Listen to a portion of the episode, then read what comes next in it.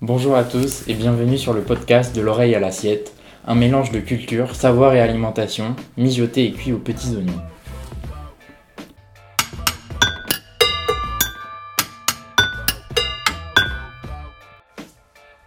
Aujourd'hui, nous vous emmenons à la découverte des trois catégories principales de nutriments, à savoir les glucides, les lipides et les protéines, à travers trois petits épisodes simples et concis pour que les valeurs nutritionnelles n'aient plus de secret pour vous.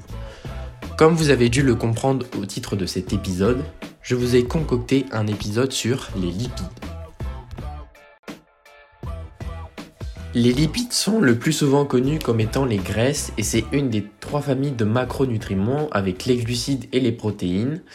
Et donc les lipides sont présents dans de nombreux aliments et sous de nombreuses formes. Et les lipides servent à apporter de l'énergie au corps, donc ce sont des graisses nécessaires au bon fonctionnement du corps et euh, nécessaires aussi pour rester en bonne santé et éviter toute forme de carence. Les carences en lipides pouvant par exemple entraîner des difficultés de croissance, voire même augmenter le risque de certaines maladies chroniques. A l'inverse, les excès lipidiques peuvent entraîner des problèmes d'obésité par exemple. On distingue les acides gras saturés des acides gras insaturés. Les acides gras saturés sont également appelés acides non indispensables et ce sont les acides qui sont synthétisés par le cerveau ou le foie.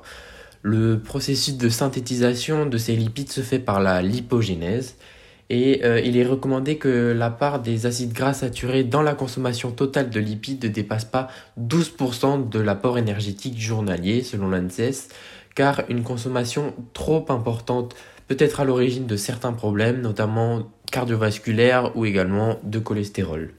Ces lipides se retrouvent surtout dans les aliments issus d'origine animale, comme le beurre, la crème, les œufs ou certaines viandes aussi, mais également d'autres aliments qui peuvent être transformés.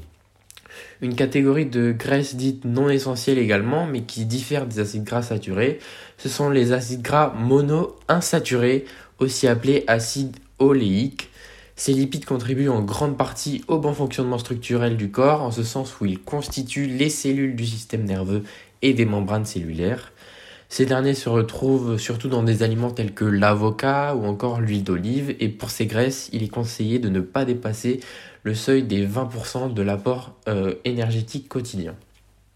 Enfin, il existe des lipides dits essentiels au corps. Ce sont des acides gras polyinsaturés qui sont aussi appelés acides linoléiques et donc ils sont dits essentiels parce qu'ils contribuent au bon fonctionnement du corps et également à l'apport énergétique du corps. Dans cette catégorie d'acides linoléiques, il faut distinguer euh, deux formes de lipides que sont les oméga 6 et les oméga 3. Et il faut rappeler qu'il est important d'équilibrer la consommation des deux, donc d'oméga 3 et d'oméga 6, pour qu'ils soient complémentaires. Euh, les oméga 3 peuvent se retrouver dans des poissons gras comme le saumon, mais également dans les noix ou dans l'huile de colza, tandis que les oméga 6 peuvent se retrouver plutôt dans des huiles végétales. Il est cependant conseillé de faire en sorte que la consommation de graisses indispensables au corps, donc les lipides essentiels, ne représente pas plus de 5% de l'apport journalier énergétique. Ainsi, il y a donc des graisses d'origine animale comme le beurre, la viande ou les œufs, et des graisses dites plutôt végétales qui sont contenues dans les huiles ou les noix par exemple. Au total, la répartition de lipides au sein des apports quotidiens énergétiques d'un individu selon les données données par l'ANSES, doit être autour de 35-40% des apports énergétiques journaliers. C'est le taux qui est recommandé aux individus pour rester en bonne santé, donc pour éviter tout type de carence ou d'excès. Ainsi, même si ce sont des matières grasses, il est important de comprendre qu'il faut consommer des lipides pour maintenir le corps en bonne santé et lui apporter toute l'énergie dont il a besoin pour fonctionner. Les lipides peuvent également avoir la fonction de stocker l'énergie dans le corps. Et donc voilà pour cette rapide présentation des lipides. J'espère que cet épisode vous a plu et merci à tous de nous avoir suivis. On se retrouve la semaine prochaine. Nous voici déjà à la fin de l'épisode. Merci de nous avoir écoutés et on se retrouve prochainement pour des infos toujours plus sucrées, salées, voire même pimentées. À bientôt.